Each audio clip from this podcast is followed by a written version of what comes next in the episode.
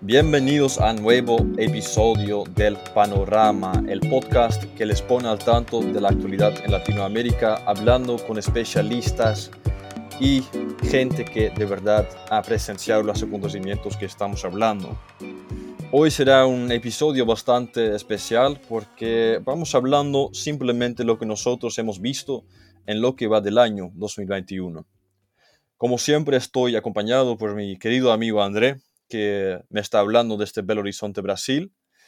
Y simplemente, como acabo de decir, vamos a hablar sobre los acontecimientos en los diferentes países de la región y lo que nosotros hemos visto y lo que nosotros hemos encontrado importante em, acerca de la actualidad.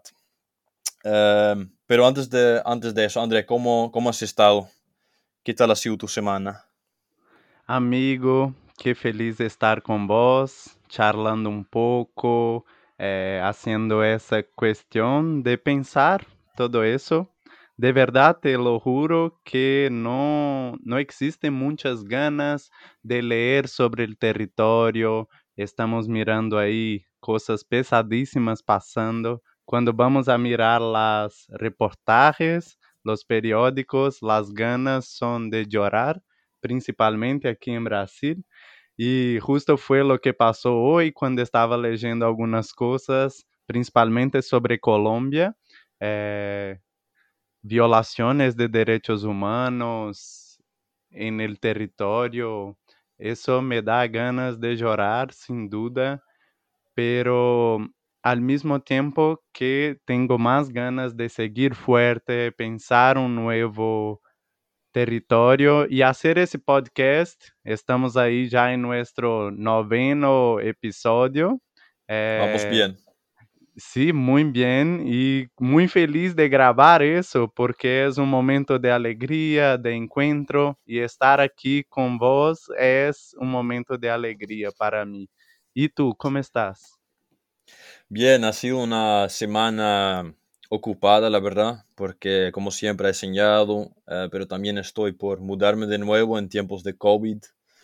Entonces, eh, preparando las últimas cosas eh, y mientras tanto tengo que seguir con mis, mis tareas diarias, digamos, pero muchas ganas de empezar con algo nuevo y de por fin tener otra posibilidad de charlar de una de mis grandes pasiones, o sea, América Latina entonces, eh, concuerdo, siempre es un gusto eh, hablar de estas eh, temáticas con vos.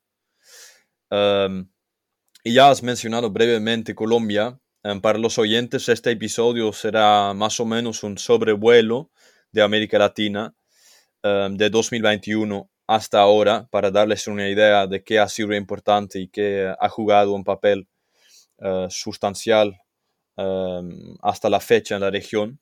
Entonces, empecemos un poco em, a charlar sobre Colombia, porque no sé si, lo han eh, escuchado los oyentes, pero en la actualidad estamos viendo em, manifestaciones, paros nacionales en este país, eh, con, eh, como dijiste brevemente, André, con mucha violencia policial también. ¿Puedes em, quizás explicarnos un poco qué está pasando en Colombia? ¿Qué has visto? Por lo que vimos en Colombia, están ahí intentando hacer una nueva reforma tributaria eh, en medio a ese grave repunte de los casos de coronavirus en el país. Y vemos una gran cantidad de, personas, principalmente jóvenes, en la calle. Y una de las cosas que para mí, que está en contra de esa reforma, sí, pero una de las cosas marcantes también es una cosa que vemos ya en otros países y que para mí fue muy fuerte así, es esa derrumba de las estatuas eh, de colonizadores, ¿sí? En el caso es ahí de Sebastián de Balacazar, yo creo que se llama así, eh, uh -huh. que yo vi. ¿Y tú qué has leído, David? Mm, creo que he leído un poco menos de que vos al respecto, pero lo que yo he visto en las manifestaciones es que se parece mucho a lo que ha pasado en Colombia ya en 2019 con el paro nacional eh, que formaba parte de esa onda de manifestaciones populares en muchos países de la región de ese año. Y con esta reforma tributaria creo que mm, la línea roja de los reclamos del público en estas manifestaciones es justamente que son los ciudadanos de a pie que tienen que pagar estas reformas tributarias. Entonces la gente está muy enfadada con el gobierno justamente porque los costos de los planes de gobierno están siendo transferidos o eh, puestos uh, en los hombres eh, o hombros, debo decir, de, la gente, del eh, trabajador. Y es, una tendencia que vemos mucho, ¿no? Que cada vez que, que un gobierno latinoamericano venga con algún plan de gobierno, una idea de cinco años o alguna cosa del, eh, género, em, y son justamente los ciudadanos que tienen que pagarlo, es entonces una reforma em, injusto. Es, en esos momentos que vemos este tipo de manifestaciones. y eso es lo que, lo que me parece em, de la situación colombiana en la actualidad. Em, pero estas, de, estas, de estas estatuas no había escuchado. lo que sí había visto es que las manifestaciones se concentran en ciudades como Cali, ¿no? Al igual que, que Medellín, y que hay estudiantes que salieron a las calles y perdieron ojos por, por balas de goma y ese tipo de cosas. Eh, entonces me parece bastante, bastante serio de nuevo, lamentablemente. Sí, vemos eh, una polémica por detrás de esa reforma, igual tú dijiste, de casi todas las otras, porque ahí el gobierno de Iván Duque está originalmente, sí, en esa reforma, intentando recautar como casi 2% del PIB del país, 23,4 millones de pesos, billones, sí, y principalmente esa iniciativa que va ahí en, en los lugares que que más afectam as pessoas, sabes? Em la canasta familiar, em los produtos básicos. Então, é óbvio que a gente e como? Para quê? Para uma para principalmente quitar deudas de pago, sabe? É, del Estado. E é muito louco porque vemos que quase sempre a gente se va a las manifestaciones e las manifestaciones tienen bailes, são felizes, ¿sabes? hasta que el, eh, hasta que el Estado, de forma opresora, sabes, viene Ivan Duque, sabe, sabe que os militares vão à calle. É a mesma coisa quando é, pensamos que passa com Sebastião Pinheira, que vai ser é, investigado agora por crimes de lesa humanidade, que esse sabia é, que estava passando. Esse, é, Pinheira sabia que, que era para reprimir, sabes? Então deve sim, para mim, ser investigado. Assim como Duque, porque se tu miras os videos, a gente em la calle bailando, cantando, porque eu creio nisso. Eu creio que que las manifestaciones son para luchar y pedir las cosas, pero al mismo tiempo no es para ser una cosa triste. En mi concepción es para ser una cosa de unidad entre la gente y, y para demostrar todas esas mazelas que hace el Estado. Pero ahí viene el Estado más una vez con la represión y todo eso. Ayer eu estava mirando um vídeo em Instagram de uma amiga que estava hizo um em vivo. Eu não sei por que ela estava fazendo el em vivo, talvez porque ela estava sola e estava em la manifestação e ella correndo em la calle e chorando e dizendo nos estão reprimiendo, estávamos solamente bailando e cantando e, e como isso sim eh, anunciar por exemplo uma muerte em Cali, sabes? Uhum. Mientras a gente está indo aí para fazer uma unidade e pedir um reclamo que é seu direito, sabes? Sí, es, creo que estas manifestaciones siempre se escalan cuando una minoría de saqueadores de los manifestantes eh, están destruyendo tiendas o una cosa así. Obviamente la, la, vasta mayoría de los manifestantes son pacíficos, son estudiantes, es gente preocupada por su, sus ingresos, por el futuro de sus hijos, pero dopo o después hay una escalación entre las Fuerzas Armadas o las Fuerzas Policiales por, por este, esta escalación, lo, lo que decía. No, no creo que necesariamente sea una cosa de izquierdas o derechas, porque vemos que, que el poder, el status quo en América Latina, ya sea de, de, izquierdas o de derechas, tienden a venir con este tipo de represión armada desde el Estado hacia los manifestantes y sin lugar a dudas es un problema muy grande porque solo atiza el fuego, ¿no? Si, si las Fuerzas Armadas salen a las calles, y vemos en las noticias gente perdiendo ojos, eh, manifestantes pacíficos eh, que, que, son eh, o se enfrentan a gas lacrimógena, son, son obviamente cosas que después dan una vuelta por todo el mundo y, arrojan una luz negativa sobre Colombia. y las manifestaciones, otra cosa negativa que estamos viendo en, en Colombia, lamentablemente un país bellísimo eh, y tan rico, es eh, que Colombia está nuevamente teniendo bastantes problemas con eh, las disidencias de las FARC y con el Ejército de Liberación Nacional, que en la actualidad se están desplazando hacia Venezuela. No sé si igual has, has leído un poco sobre esto, André, pero Em, el ELN, la última grande guerrilla de América Latina, está causando ahora enormes problemas también en, en el país vecino, en Venezuela, eh, que ha, bueno, no quiero decir acogido, pero Maduro seguramente no ha hecho mucho para erradicar o ayudar a resolver este problema. Entonces vemos que la guerrilla en Colombia y en Venezuela nuevamente está causando problemas enormes, saqueando poblamientos, pero también controlando zonas rurales.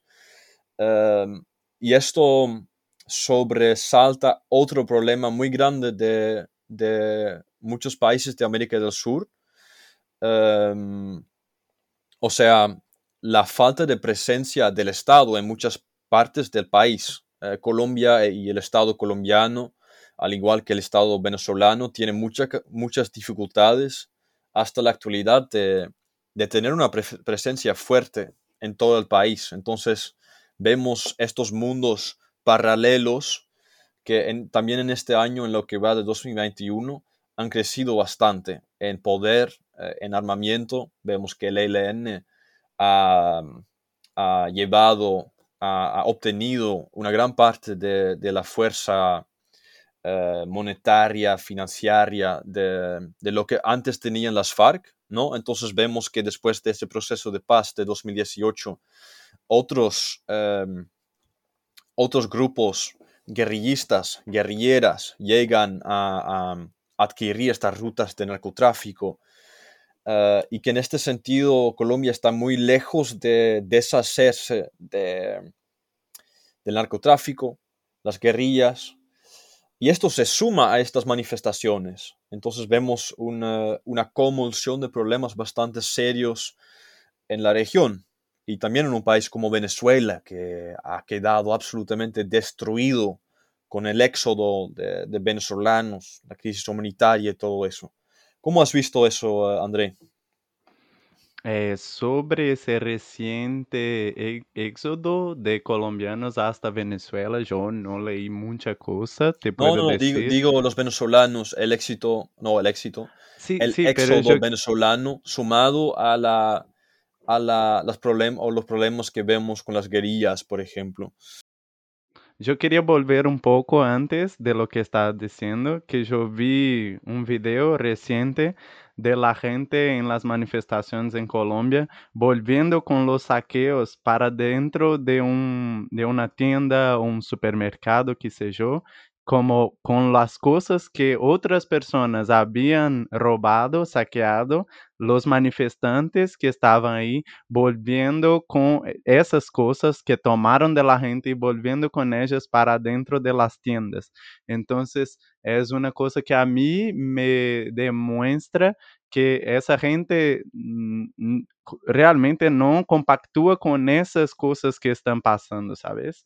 Nosotros temos casos aí de isso que tu estás dizendo, de videos de pessoas que que estavam nessas coisas que se chama a linha de frente, sim, e haciendo vandalismo.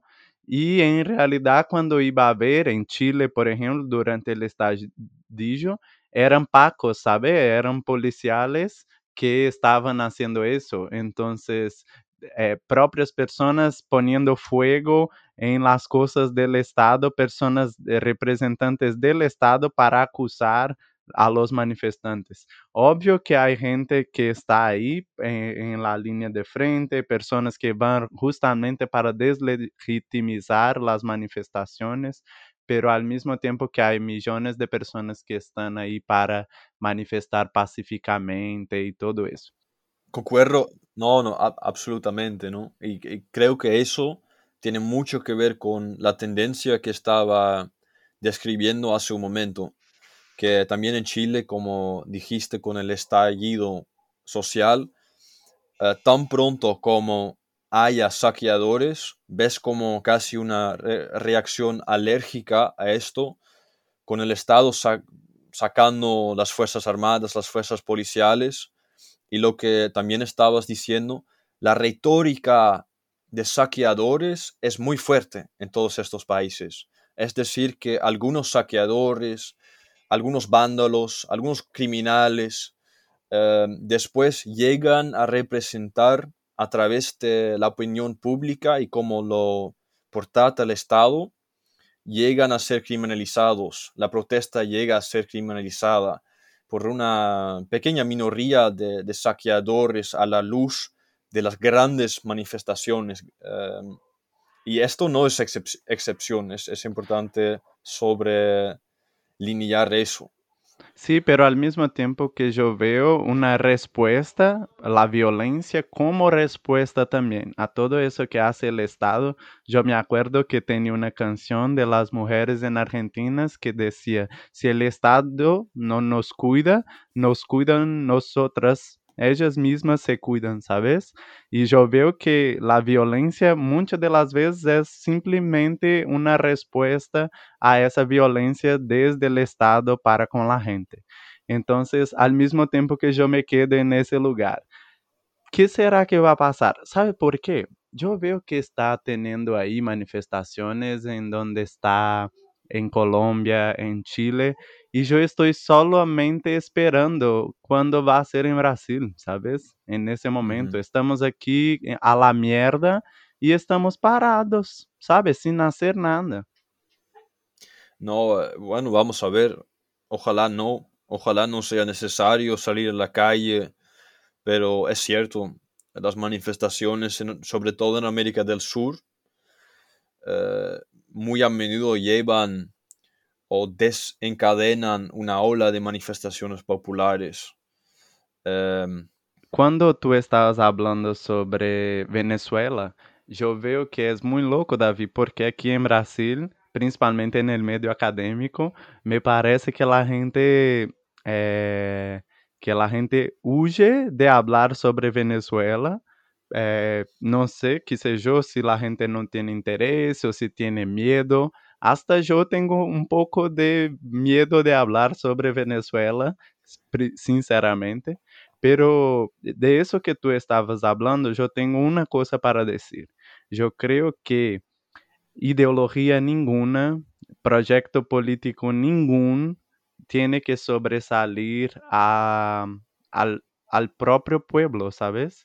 É muito triste ver a quantidade de venezuelanos que saem de seu país e principalmente quando tu vês que que essa gente queria volver a seu país, ¿sabes? Pero eu creio que existe uma gran coisa eh, quando hablamos de Venezuela, que é? É muito diferente todo que vive Venezuela e que vive e a realidade de los outros países. Então, quando tu ves a los venezolanos, principalmente que salen, eh, que salieron de aí, e quando estamos mirando, por exemplo, existe las, la, eu vejo que existe las coisas eh, como já digo, as particularidades de cada país na América Latina e existem as coisas em comum. E muitas das vezes, quando eu miro pa, para algo que está passando em Chile ou em Venezuela, desde uma mirada do sistema brasileiro, eu posso estar mirando com uma equivocação, sabes? Ou também com tem uma palavra específica para isso, de mirar hacia o outro e, e, e, quando a gente de Venezuela que eu conheci, por exemplo, miram a, al estadio social em Chile, eh, decían, ustedes van a virar la nueva Venezuela, ustedes não sabem o que significa isso, pero tiene todo um sistema muito distinto, sabes? Principalmente ideológico, los dos países. Então, eu creio que quando miramos la cuestión de Venezuela, tenemos que tener en cuenta las cuestiones específicas de Venezuela, ¿sí? Mismo que estamos intentando hacer un análisis del territorio, pero eso que yo digo, para mi opinión, eh, ideología ninguna debería sobresalir a las condiciones de vida de la gente, ¿sabes? Claro, claro, no eh, es difícil, es difícil. También vemos en, en, Perú, en Ecuador, con una diáspora enorme de venezolanos, que, con también una parte significativa de venezolanos que pueden votar en las elecciones. En Brasil también tiene una cantidad enorme de venezolanos cada vez más e agora também existe um projeto de sacar essa quantidade de gente, de desplaçar essa quantidade de gente que chega em um próprio território, que é Roraima, uma província que está em la fronteira, e trazer para as outras províncias, sabes? Por meio de vuelos do próprio estado e todo isso. De, de modo de distribuição. No, pero vemos que, que ya no es solo un grupo de desperdigados venezolanos por América Latina, sino que también se han convertido en un bloque de voto, de votos muy importante. Eh, entonces ves en Perú y en Ecuador, por ejemplo, que los venezolanos son activamente mm, empujados políticamente por los partidos políticos. En la actualidad, en las elecciones en Perú, tenemos eh, una candidata de derechas, Keiko Fujimori, la hija del, eh, de Alberto Fujimori, su padre que ya, ya, era presidente en los años 90, si no me equivoco, y después con em, Castillo, Pedro Castillo, un, un profesor de primaria en ese país, pero vemos que estos dos bloques, mm, el lado izquierdo, digamos, y el lado derecho, ambos se están dirigiendo activamente hacia los venezolanos, pero ¿qué vemos en cambio? Y eso toca un poco a lo que dijiste vos, André. No hay casi venezolanos en el extranjero que votarían por un candidato de izquierdas, porque son justamente estos venezolanos de refugiados, digamos, que no se la, ya no se la tragan más este sistema de izquierdas. Entonces vemos seguramente una cierta afiliación política de esta población venezolana en el extranjero.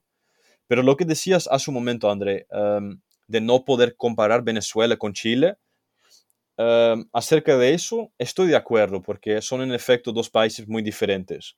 Pero creo que sí podemos ver ciertas tendencias, por ejemplo, entre Venezuela y Bolivia, entre Venezuela y Nicaragua, entre Venezuela y Cuba, que sí son bastante bien comparables porque todos estos países forman parte de este movimiento del socialismo del siglo XXI. Y creo que este temor de muchas personas de convertirse en un nuevo Venezuela, de cierto modo sí es justificado, por ejemplo, en, Nicaragua, lo que yo he visto en este año 2021 en Nicaragua es un empeoramiento de, de las amenazas hacia los periodistas, por ejemplo. No existe una libre prensa, al igual que en Venezuela. Al igual que en Venezuela, la gente crítica, los profesores, eh, los estudiantes, muchos de ellos han tenido que huirse y muchos más en lo que va del 2021 en Nicaragua. Y eso sí lo veo con mucha preocupación porque son, son movimientos pendulares, son procesos que siguen repitiéndose, repitiéndose dentro del contexto latinoamericano.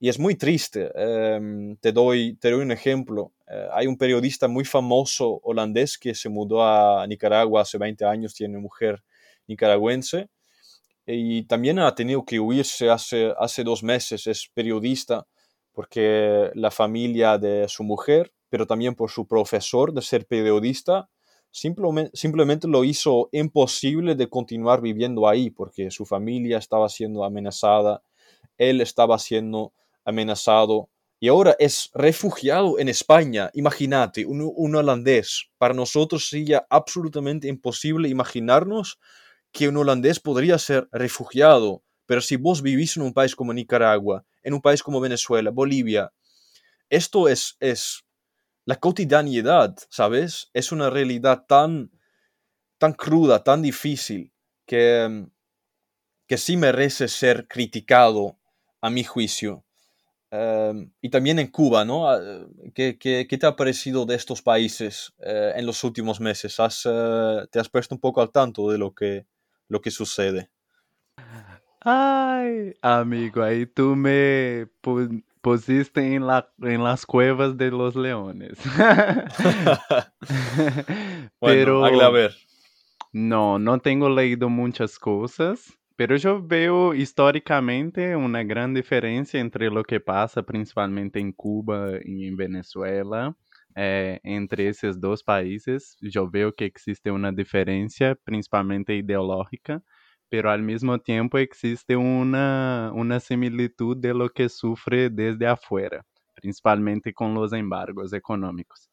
Pero eu não tenho a mínima ideia de lo que passa em Nicarágua, então me gostaria de escuchar de ti também. Pero quanto a esses países, eu vejo que existe uma coisa que es, es eso que yo ya hablé, que yo no creo que una ideología ni de izquierda ni de, ni de derecha eh, debería sobresalir a las necesidades de la gente.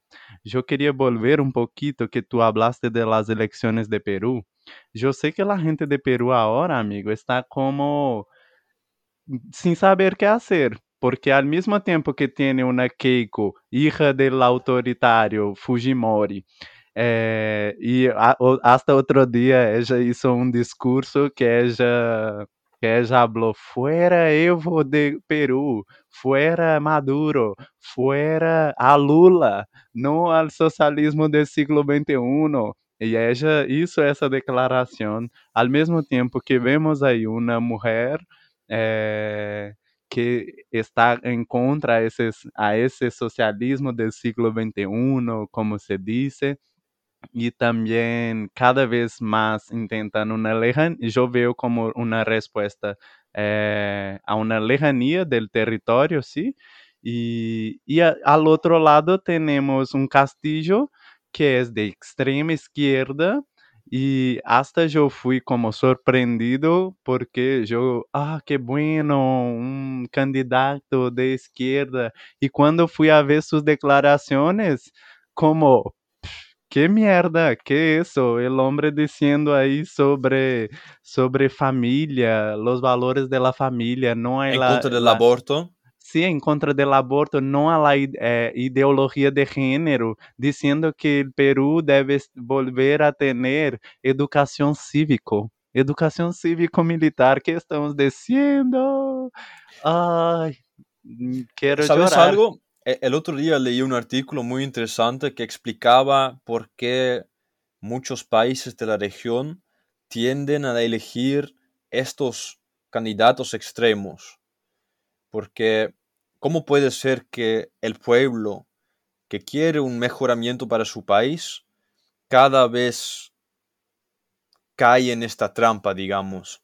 Y este artículo estaba describiendo una tendencia que es la llamada política del odio en América Latina. Es decir, que hay más o menos dos tipos de gobiernos dentro de la región. Un gobierno que sale con un discurso del odio. Entonces vemos que varios países, eh, como en Chile, han derrocado a los izquierdistas con un discurso de, ok, no volvámonos en un nuevo Venezuela y no volvámonos una nueva Nicaragua, no volvámonos otro fracaso comunista. Vemos entonces que el primer tipo de gobierno en Latinoamérica que puede ganar las elecciones gana con un discurso que mm, echa barro, que pone en un contexto negativo a la otra banda política. Pero ¿por qué es muy, um, ¿cómo lo digo? ¿Por qué no se puede sostener? ¿Por qué este tipo de gobiernos después no llegan a solidificarse? Es porque después de algunos años el discurso de odio se ha agotado, la gente se ha hartado de ese discurso que solo se fundamenta en el principio de que los otros sean malos, los otros no sepan manejar el país, ¿sabes? Todo este odio llega a un punto de acumulación hasta que se derrame el vaso y porque este odio solo, solo puede dar lugar a algo de esperanza, algo de cambio, y muchas veces un cambio radical. Este odio se va acumulando, acumulando con Uribe en Colombia, con eh, los Kirch en Argentina. Se acumula después, se acumula tanto que lo único que la gente sabe hacer y el único movimiento político que pueda adquirir un lugar en ese contexto político es un candidato de extremas. Y Pedro Castillo en muchos sentidos representa una brecha, una ruptura directa con lo que pasaba antes. Y en ese sentido, Pedro Castillo no es un buen candidato. Y de hecho, muchos, eh, mucha gente dice que son dos males y después quieren votar por el mal menor. Pero ¿cómo puede ser en un país con millones de habitantes que no puedes tener un candidato bueno y solo puedes elegir entre dos males? Esto, esta es una sintomología, sintomología, sí, de, de una tendencia de fuerte polarización. Después hay un descarga de esta presión que lleva a un gobierno absolutamente diametralmente opuesto al gobierno anterior. Y en este sentido tenemos un movimiento pendular, un gobierno de izquierdas, un gobierno de derechas. Y no es porque la gente siente extremadamente que esta persona representa sus bienes, el bien del pueblo, pero simplemente que esta gente está desesperada. Em, porque al fin del día no ha cambiado absolutamente nada, sea un gobierno de derechas o sea un gobierno de izquierdas. Y exactamente esta misma dualidad vemos en Ecuador con, eh, con Guillermo Lazo y Arauz. Bueno, estas elecciones ya pasaron, ¿no? Entonces ya no, ya no hay eh, inseguridad acerca de, de, cómo van a salir. Pero fue una gran sorpresa para muchos que el candidato de, de, de las derechas conservador Guillermo Lasso ganó esas elecciones, pero fue exactamente el mismo fenómeno. Arauz, el candidato apoyado por eh, Correa desde Bélgica de izquierdas, del socialismo del 21, apoyado anteriormente por Hugo Chávez, y por otro lado, el lado derecho conservador, que parece siempre llegar a presentarse así en los países latinoamericanos. Y es una forma de hacer la política que simplemente no funciona, ¿no? Eh, esta dualidad también vemos en, en, Argentina. Nosotros estudiamos juntos la dualidad entre el movimiento radical, ¿no? Y el peronismo. Pero a mi modo de ver las cosas, un sistema político que está fundamentado en una endémica dualidad nunca puede funcionar porque la retórica de la política siempre será más inclinada hacia, em, hacer aparentar negativamente a tu oponente político que efectivamente fijarte en soluciones para el país. Es, más importante a qué partido político perteneces que las ideas que tu partido político tiene. Y esto es tan absurdo, ¿no? Y, es una cosa que yo tampoco veo muy propenso a cambiar si no hay reformas muy graves, importantes, impactantes en la política de cómo funcionan los, los, sistemas electorales. Eh, pero difícil. ¿Cómo salir de eso? Mira, yo, yo veo increíble esa noción de, de esos de esa, de esa dualidad que tú dijiste, de ese texto que leíste. Y yo también leí un texto que creo que complementaría eso de una forma increíble, que, que era sobre cómo se forman esos grandes líderes que ellos principalmente tienen una noción de que ellos están hablando para masas y quiénes son esas masas. ¿sí? Nosotros vemos un, con grande fuerza eh, como personas em que se intentam ser é, populistas, sim, é, governos neopopulistas que sejam, pero Oh, muchas cosas, David. Primero, yo pienso que nosotros no tenemos aquí una democracia. ¿Cómo yo voy a pensar una forma de implementar una cosa que no es de ese territorio para ese territorio, sin llevar en consideración todas las cuestiones que son únicas de acá? ¿Cómo yo voy a poner democracia para un, pensar la tierra, que es una cuestión tan importante para los pueblos originarios? La democracia, si no es de aquí, ¿sabes? No sé si consigue eh, abarcar y, y, como yo digo, suportar essas outras questões. E então isso, isso nos leva a uma dualidade. É, vemos aí sempre um bipartidarismo, ¿sí? sempre vai ser el malo, el bueno. El malo para um grupo, el bueno para el outro grupo. E levando isso para, para uma noção mais, mais real de que está acontecendo agora mesmo, Tu dijiste eso de Nicaragua. Brasil acaba de caer para el país 111. ¿Cómo se dice eso en español en números ordinarios? Centésimo once eh, en las posiciones de... Décimo primero. Décimo ¿Qué? primero. Centésimo Ciento, décimo primero. Ciento décimo primero, pero estos números ordinales son terribles. Estoy de acuerdo. É, e Brasil acaba de cair para, para essa posição em Repórteres Sem Fronteiras. Eh, também, como tu dijiste de Nicarágua, em Brasil também estamos passando uma persecução a los periodistas, eh, uma desvaloração de seus trabalhos.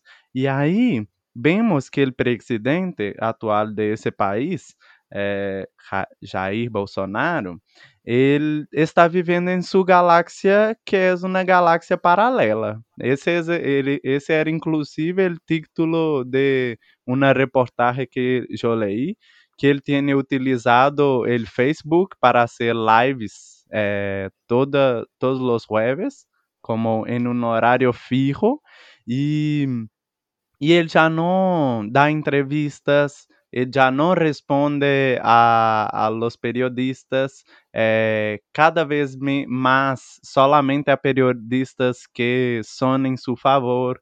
E como a última live que hizo tinha um milhão de pessoas, então, mesmo que o discurso de ódio se vá cada vez perdendo mais espaço, eh, tem aí aún esse grupo de seguidores, sabes? E nessa última live, tinha uma coisa que era muito interessante, e aí podemos, eu quero hasta escuchar de ti que que sale sobre isso aí, que em la, uma das últimas lives ele tinha a presença dele dos indígenas, eh, Arnaldo de la etnia Parecis e Josélio de la etnia Surucucu, e, e em um momento, e esses dois indígenas aí vestidos como se chama el buen indígena, sí, vestidos de, de como yo puedo decir, de ropas jeans con blusa, una, una realidad distinta de, de cómo los indígenas, por ejemplo, que viven en las aldeas, pero también tienen indígenas que utilizan ropas jeans y blusas y como, pero es, en esa visión Bolsonaro ia acompanhado desses dois indígenas e em um momento ele vira e disse a um desses indígenas que falava português perfeitamente. Ele disse: "Ei, fala alguma coisa, alguma coisa aí em sua língua, sabes?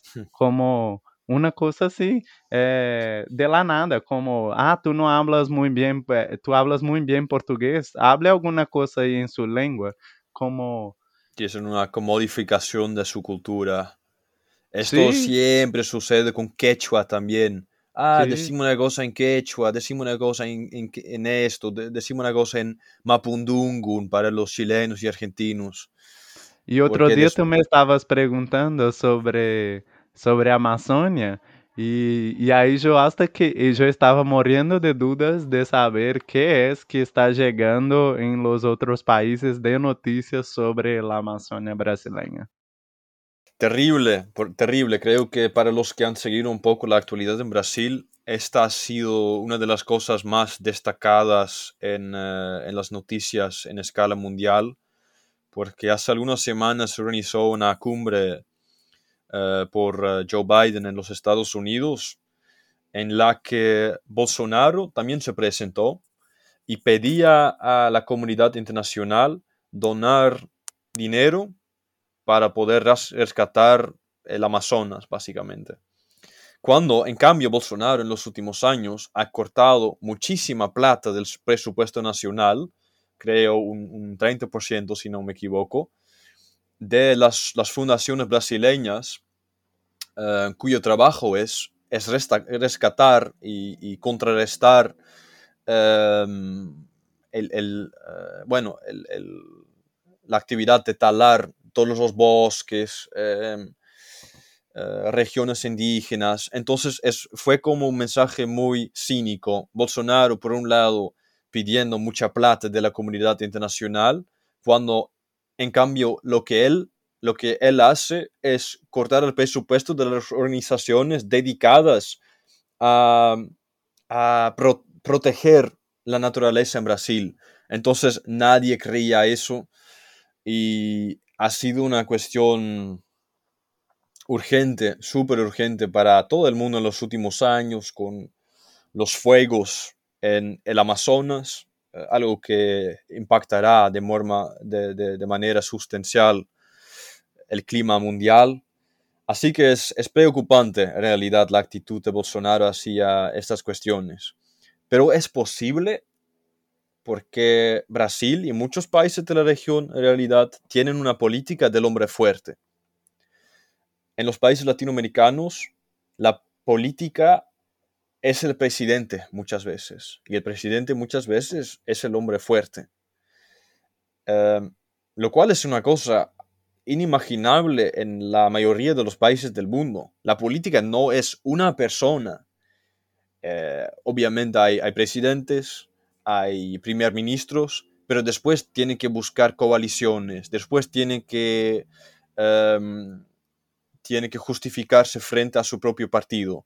Pero eso no es lo que pasa en Brasil, eso no es lo que, pasa en Venezuela, Cuba, Bolivia. En todos esos países hay una persona o un grupo pequeño de personas que hace absolutamente todo en la política. Es Evo Morales quien tiene las riendas ahora sobre, sobre Bolivia a través de, de este tipo, su, su, su títere más o menos. En Cuba han sido los Castros en los últimos 70 años. Eso, eh, por cierto, ha sido muy interesante porque hace algunas semanas eh, Raúl Castro, hermano de, de Fidel, por fin ha terminado la, la dinastía o la dinastía de, los Castro en Cuba y pues esto puede, puede iniciar una época nueva en Cuba. Es- esperemos que sí, en realidad. Um, pero es una, es una pandemia política, así lo llamaría en realidad. El presidencialismo en América Latina, la política de personas, no de partidos, de personas. Eh, no, es, no es para nada, no es por nada que hablamos de peronismo. Un hombre que vivió hace 70 años, pero que sigue dominando la política argentina. No es para nada que hablamos del, del impacto de, Pinochet, que sigue hasta la actualidad, que vemos en la Constitución, pero también con el MAS en Bolivia, también con el uribismo en Colombia. ¿Cómo puede ser Vargas en Brasil. Sí, pero ¿cómo puede ser, André, que, que personas, no partidos, no millares de, de, personas, una persona o dos personas pueden representar un sistema político nacional? ¿Cómo puede ser que Bolsonaro básicamente puede decidir él mismo que Lula vaya a la cárcel? No digo que sea justificado o no, pero él lo pudo decidir por básicamente comprar el, el futuro ministro de Justicia, ¿no? Em, eso es tan cínico si es eso en lo que se ha convertido el sistema político en América Latina, ¿no? Em, y también propone de, esta problemática también surge un problema quizás todavía más grande, em, es decir, ¿qué va a pasar si este líder, la política del hombre fuerte, qué pasa si este hombre fuerte muere? como pasó con, Hugo Chávez. Básicamente toda esta crisis, ¿no? Em, en Venezuela, pero también en otros países, empezó, se empeoró muchísimo después de la muerte de su protagonista. Bueno, obviamente eh, pasamos a tener a Maduro, un hombre designado por Hugo Chávez, pero se derrumbó básicamente. Se va el liderazgo se va la normalidad, se va la estructura en que se ha formado eh, la economía y la política en cierto país y se va la mierda. Y honestamente no veo como, no veo una solución fácil para este tipo de problemas. Em, sinceramente, creo que básicamente para todos los países en la región, sería necesario un cambio fundamental, estructural de su modo de hacer la política. Una, posible solución, y, estaría interesado de escuchar lo que vos tenés, tenés para decir al respecto, André, una solución, para no solo decir cosas negativas, sería fijarnos en los casos positivos en América Latina. O sea, países como Panamá, Costa Rica, Uruguay, países que dentro del contexto latinoamericano han tenido cierto éxito en una política estable, una mm, economía diversificada y cuáles lecciones podemos tomar de esos países. Pero, ¿qué opinas? Eh, mi primera noción de todo eso viene de, una, de un pasado colonial, ¿sí? É, que essa democracia, que todo esse sistema político atual não é novo, já vem desde há muito desta maneira que foi. Principalmente no caso brasileiro, quando vemos que não tivemos uma um cambio de, de los dueños, sí, con la institución de com a queda da monarquia, não tuvimos um cambio, se quedou em las mismas manos de los reyes. E uma coisa, Davi, é que como vamos a mirar Costa Rica, Panamá e Uruguai para para como casos buenos, óbvio, pero quando temos Brasil, Argentina, México, que são países que mira o tamanho desses países. ¡Wow! Imagina darse cuenta de 210 millones de personas. É uma loucura. E isso não vai ser del dia para o outro.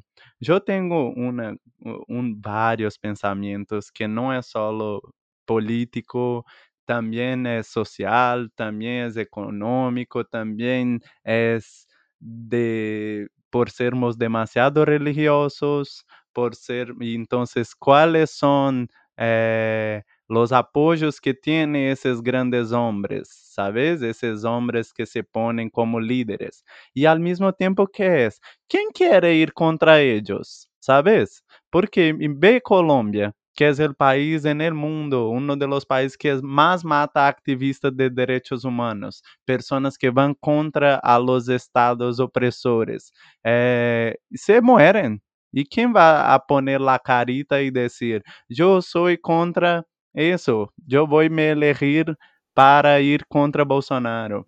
Si no se puede, no se, en Brasil esto ha sido particularmente un problema muy grande, porque mm, está, Vemos estaba, Marielle Franco aí que, que perdeu sua vida, sabes? E como, ah, vamos a ver, ¿dónde foi? Quem foi que matou Marielle? Estamos pensando nisso até hoje. Queremos a resposta. Pero por que será que era como vecino del presidente?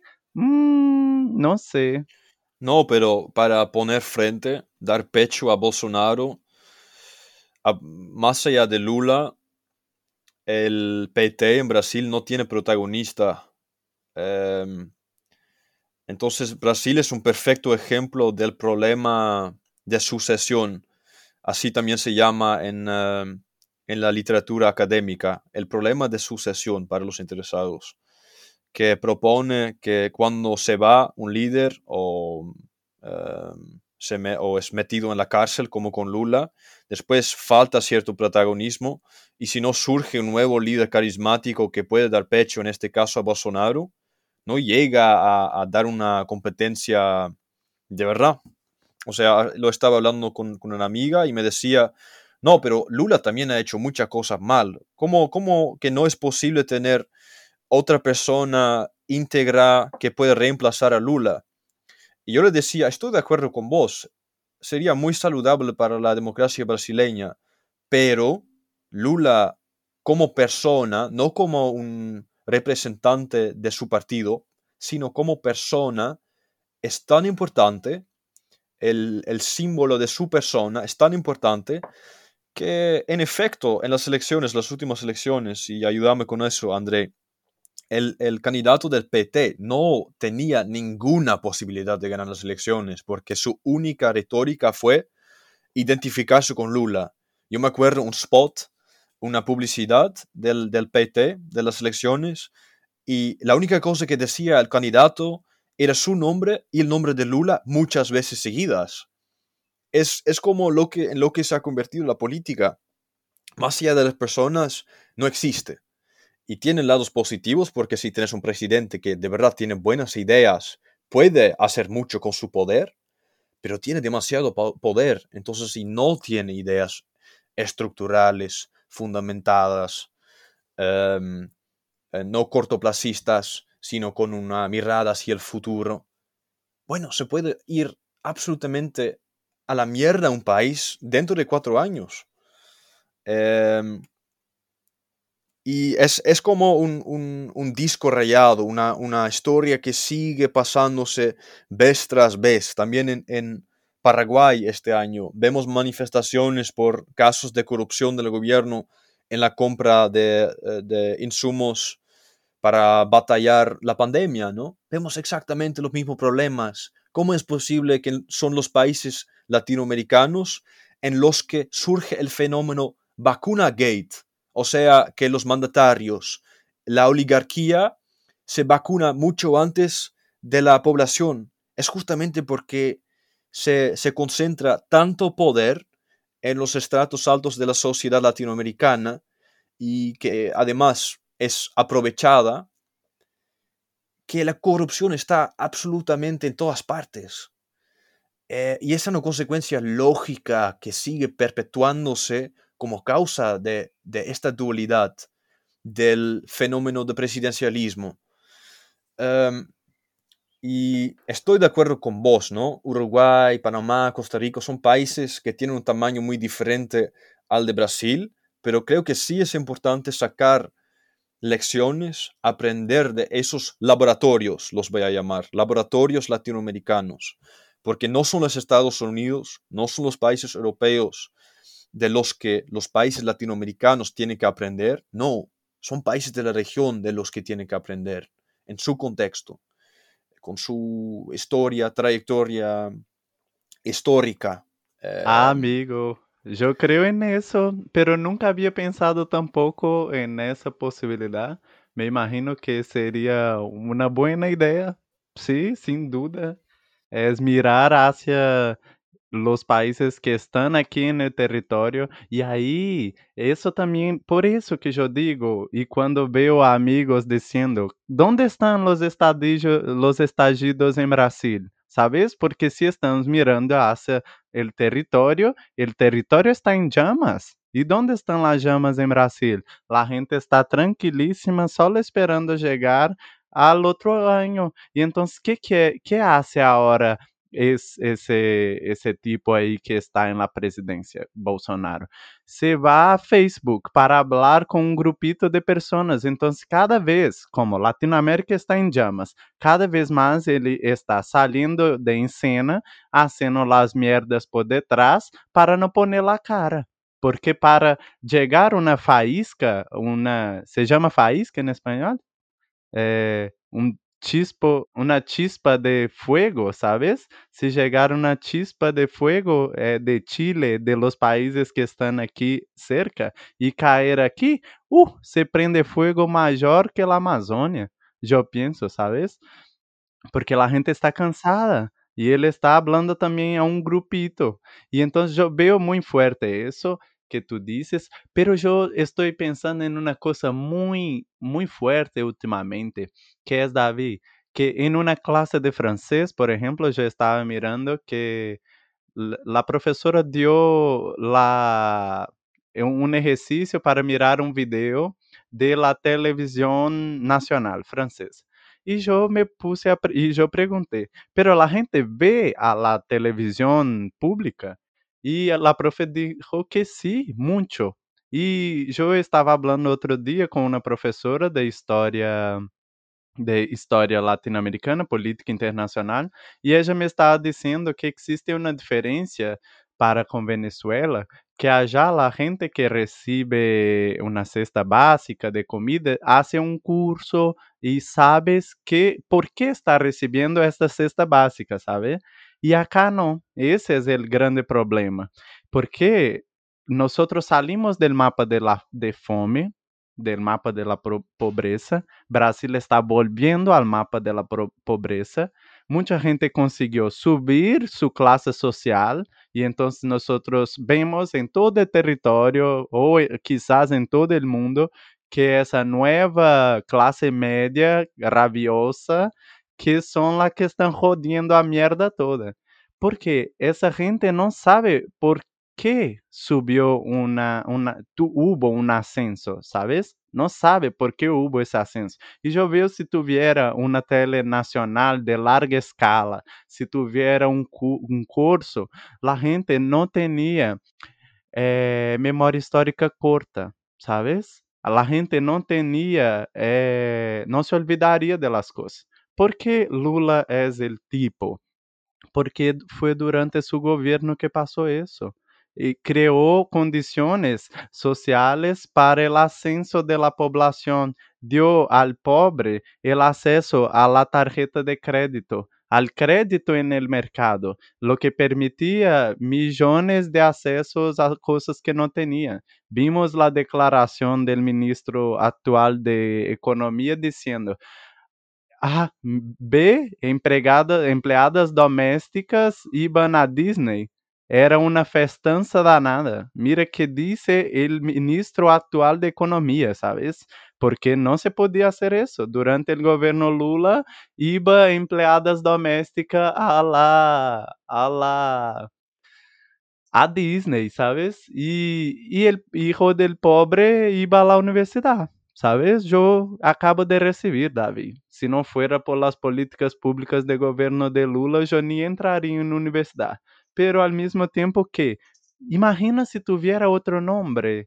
Ah, imagina la única esperanza ser un hombre que ya está viejo, que ya, sabes, é triste, amigo. Para mí es triste también y veo como, ojalá tuviéramos otros nombres y, y ojalá tu, pero una salida, que sé yo. Ok, ok, es... pero enfo enfoquémonos, ¿no?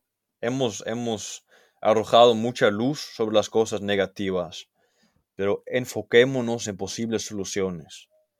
Y yo, ahora que lo estoy pensando, creo que hay dos lecciones muy importantes para sacar de otros países para solventar muchos problemas de Brasil, pero también de otros países de la región. ¿Dale? La primera cosa, la primera lección de éxito que tenemos que implicar o implementar también en otros países es uno, confianza en las instituciones y una buena burocracia. Vemos que los países que, tienen un alto grado de confianza en, las instituciones, como Chile, también son capaces de llevar a cabo procesos en alta escala con gran eficiencia. Es por eso también que, Chile, dentro de la región, ha sido más exitoso con su campaña de vacunación. Eh, en lo que va del año ya han inoculado a 15 millones, no, ya han, han, dado 15 millones de vacunas en ese país. ¿Por qué? Porque las instituciones funcionan, son eficaces y la gente tiene confianza en ellas. Y esto es fundamental para no solo tener ideas, ideas no faltan en Latinoamérica. Los líderes sí tienen visión acerca del futuro, pero después las instituciones y la corrupción obstruyen este camino. Pero en países como Uruguay, como en, Chile, vemos instituciones que funcionan. No son sin críticas, ¿no? La gente sí las critica, no es eso, pero funcionan, son eficientes eh, y gozan de confianza. Esa es la primera cosa que andaría, vendría buenísimo a Brasil. Em, y la segunda cosa, que es quizás aún más importante, y esto es, o esta es la lección que yo he sacado de Uruguay específicamente, es el tono del debate. La política en Latinoamérica no funciona porque los políticos no hablan de ideas políticas, de su visión, no, hablan y demonizan a sus adversarios políticos. Esto causa que el debate político no vaya sobre los problemas actuales en cierto país, no, los debates van sobre los escándalos, van sobre la polarización, van sobre personas, no sobre movimientos, sobre personas. ¿Y qué pasa en Uruguay que es tan especial? Yo de la política uruguaya, lo que yo he visto, cada vez que veo un debate de la política ahí, es que sí son fuertes debates, pero los debates van sobre problemas. Los políticos que representan ciertas ideas no son demonizados. Eh, la calle Pau del Frente Amplio en, Uruguay obviamente es criticado, ¿no? No lo niego, pero es respetado también por sus adversarios. Tiene así un espacio, tiene espacio en su cabeza para hablar de, de problemas reales, importantes. Y este respeto mutuo entre las diferentes bandas políticas es absolutamente fundamental. Evo Morales, del MAS, no puede sostener una discusión razonable con la oposición boliviana. Lula no puede sostener una discusión constructiva con Bolsonaro. Sería absolutamente impensable en Latinoamérica. Pero en Uruguay, también en Europa, la fuerza de la democracia no es no es la falta de discusión, sino es la voluntad de escuchar. Es la voluntad de no de, estar de desacuerdo, de no estar de acuerdo, pero sí respetar a la opinión del otro. No es, no es posible que Maduro sostenga una discusión razonable con Guaidó, no es posible. Pero si, digamos que sí fuera posible, esto ya de por sí llevaría una constructividad, un cambio enorme, un viento nuevo por todos los países latinoamericanos que, es absolutamente inmenso. No es que Uruguay sea tan diferente a Brasil, sea tan diferente eh, comparado con Argentina. Argentina y Uruguay son dos países súper iguales en muchos sentidos. La gran diferencia es que Uruguay no tiene un patrimonio de polarización entre el peronismo y el radicalismo, y que Uruguay, por tanto, no tiene un debate que automáticamente es polarizado, es, eh, está dividido en partidos que se odian. No, sí, claro, no están de acuerdo todo el tiempo, pero hay espacio para debatir con tono de respeto. Este es el problema. Entonces, si yo, bueno, con mis propias ideas desde afuera, obviamente, eh, tendría o tuviera que dar consejos a Brasil, Venezuela, Nicaragua, que tienen problemáticas complicadísimas, obviamente, serían dos cosas y no, no serían cosas fáciles de implementar, pero serían cosas fundamentales. Uno, instituciones que funcionan, ¿no? Eh, corrupción no se puede erradicar completamente jamás, pero instituciones que saben hacer cosas, como, como Chile. No es que Chile sea un país perfecto, pero sí tiene instituciones que funcionan. Y después, salgámonos de esta polarización del debate. Tener un tono de respeto. Yo, no, vos y yo, André, no siempre estamos de acuerdo sobre todas las cosas, pero nosotros sí nos tenemos respeto, ¿cierto? Y eso es justamente lo que, lo que va a llevar dirigirnos hacia una política más saludable desde mi punto de vista, pero una oración muy larga, a ver que, que si estás de acuerdo eh, o no, pero siempre con respeto, ¿eh, André? sí, amigo, eso me gusta y yo voy a traer una frase de Paulo Freire, que é o principal educador e pensador da educação em Brasil e também na Argentina, tem muita força na Argentina e é um dos maiores temores de Bolsonaro. Bolsonaro não crê em nada que Paulo Freire habla, pero ele disse a seguinte frase, cito, Se a educação sola não transforma a sociedade, sin ella, tampouco a sociedade cambia. Yo veo que una de las soluciones es la educación y uno de los males de ese territorio es la educación o la falta de ella. Y yo no estoy diciendo de instrucción, yo no estoy hablando de instrucción, de, de doctorado o pós-doctorado, porque muchas de las veces eso se queda ahí dentro de la academia y no sale de ahí. Yo estoy hablando de instrucción, de educación para conseguir manter esses debates. Existe uma coisa que se escuta aqui muito, Davi. Não sei se existe isso aí. Que la gente, mis padres sempre me ensinaram isso. É, política, futebol e religião não se discute.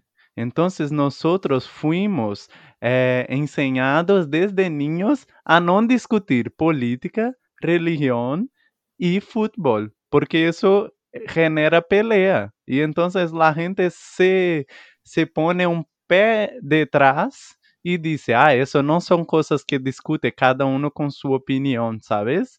Y no, y no existe el debate. ¿Y sabe por qué? Y ahí yo estoy diciendo, si hubiera educación para que la gente pudiera realmente tener el debate y discutir las cuestiones como vos hablas, eh, lo siento que yo me exalto un poco y ahí está bueno que tú me pones un poco abajo y dices, no, calma, pero ¿qué pasa? Eh, tú sabes que Bolsonaro no fue a las a los, de, a los debates antes de, las, de la elección. ¿Y cómo una persona ganó una elección sin ir al debate? ¿Cómo la gente votó a la persona sem saber quais eram seus projetos. Sabia seu discurso de ódio, sabia su, suas idiotices, pero não sabia seus projetos políticos ou como essa pessoa sabia falar. ¿Sabes? Qual era o nível de educação de, de poder manter uma charla? Isso é muito necessário para um para un presidente, saber mantener una charla sin gritar, qué sé yo, traer el discurso de odio a tona. Sí, no, eh, es, es, es, el tono del debate, entonces. Si dos personas no se pueden tener respeto cuando no estén de acuerdo, la política automáticamente se vuelve inconstructiva y sin posibilidad de compromiso, conciliación y una salida para adelante. Mira, yo leí una cosa otro día porque hay un video de unas chicas eh, bailando un Vogue en la manifestación de Colombia. Y ellas están en la plaza en Bogotá y ta, tarara, bailando lindamente. Y la felicidad estampada de estar ahí, los jóvenes luchando por su país, ¿sabes? Y yo leí una cosa que para mí es muy fuerte, que es la tristeza es una invención del colonizador. ¿Por qué? Eso, yo estoy digeriendo eso aún, qué significa la potencia de esa frase, pero eh, es una oración, porque yo fui a manifestaciones en Chile, yo fui a manifestaciones en Brasil, yo fui a manifestaciones en Argentina, eh, en Perú, cuando estaba en Perú, vi manifestaciones ahí en la calle, el día que llegué, y siempre tú miras, hay gente con mucha rabia, pero sonriendo porque está ahí con, su, con sus, su, sus personas, ¿sabes?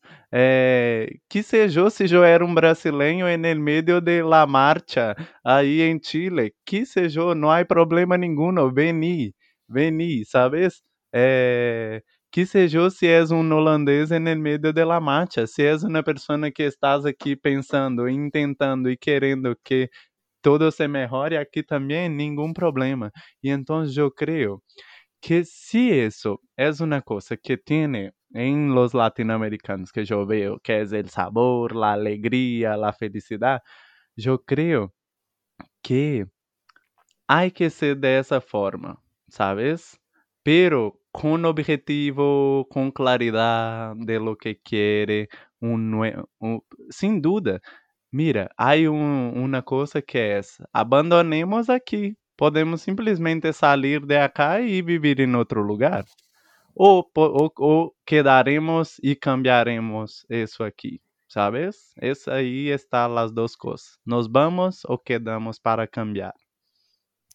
Y la música y el arte Ah, son los sí, medios excepcionales que vemos en la actualidad que logren cambiar el panorama, no solo en Colombia, como mencionaste, con el baile, sino también en, en Cuba, donde una canción eh, absolutamente revolucionó eh, las noticias eh, en ese país hace algunos meses. No sé si te enteraste, pero había un grupo cubano muy crítico hacia el gobierno que hizo una canción que se llamaba Patria y Vida, porque el lema de la revolución cubana siempre era patria o muerte, pero la gente no quiere morir, los jóvenes en la actualidad quieren vivir, quieren, quieren tener un futuro, no quieren quedar completamente isolados del mundo. Hay mucha esperanza.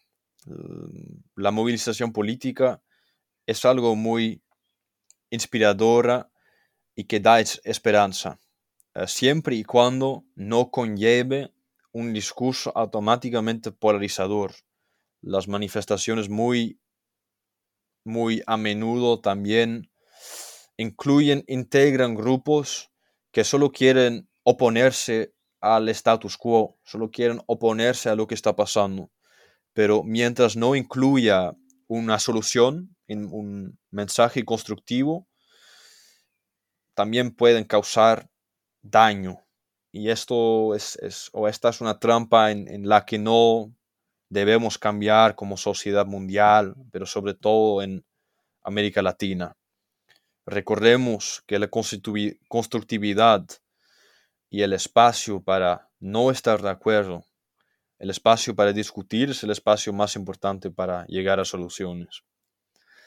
Eh, un, mensaje de esperanza y de potencial que creo um, vendría muy bien en este contexto también de pandemia en que, en que todos nos encontramos en un espacio de dificultad, de, de cortos, de, de, menos posibilidades, lo cual lo hace más, más difícil de ponernos en los pies de los demás. Pero también aún en esas situaciones recordemos que todos queremos estar bien, eh, pero que la única cosa que cause polémica es que los caminos que tenemos que tomar para llegar a mejoramiento pueden ser diferentes. Eh, pero creo que, ya hemos tocado varios puntos importantes y posibles remedios para llegar a ese punto, aunque no sea para nada fácil. Sí, amigo, sin duda podríamos estar hablando mucho más horas, como no pasamos por todo eso que pasa en, Paraguay y eso, pero yo quería proponer una cosa para finalizarmos, que además de todas essas ganas, de todas essas eh, mazelas que vemos, de todas essas ideias novas, estamos passando por uma coisa que tem realmente afetado muito e muito, que é o coronavírus e como a mala gestão de isso está afetando esse, esse território e já passamos de 920 mil muertes na América Latina eh, el dia de hoje.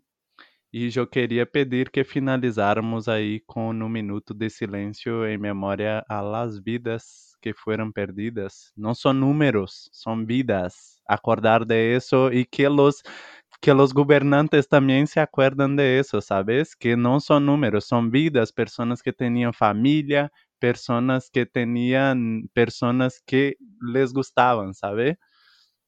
Y quería pedir que finalizáramos con un minuto a esas personas. Dale. Bueno, antes, eh, antes de ese minuto me parece bien eh, agradecer a los oyentes para llegar a este punto. Hemos eh, extendido este episodio bastante. esperamos que haya sido interesante les haya servido para, algo. Y obviamente, como siempre, nos pueden contactar si quieren participar y si tienen ideas. Nosotros emprendemos mucho de eso también. Eh, lo único que falta decir entonces eh, es muchas gracias eh, y hasta la próxima. Gracias también, André.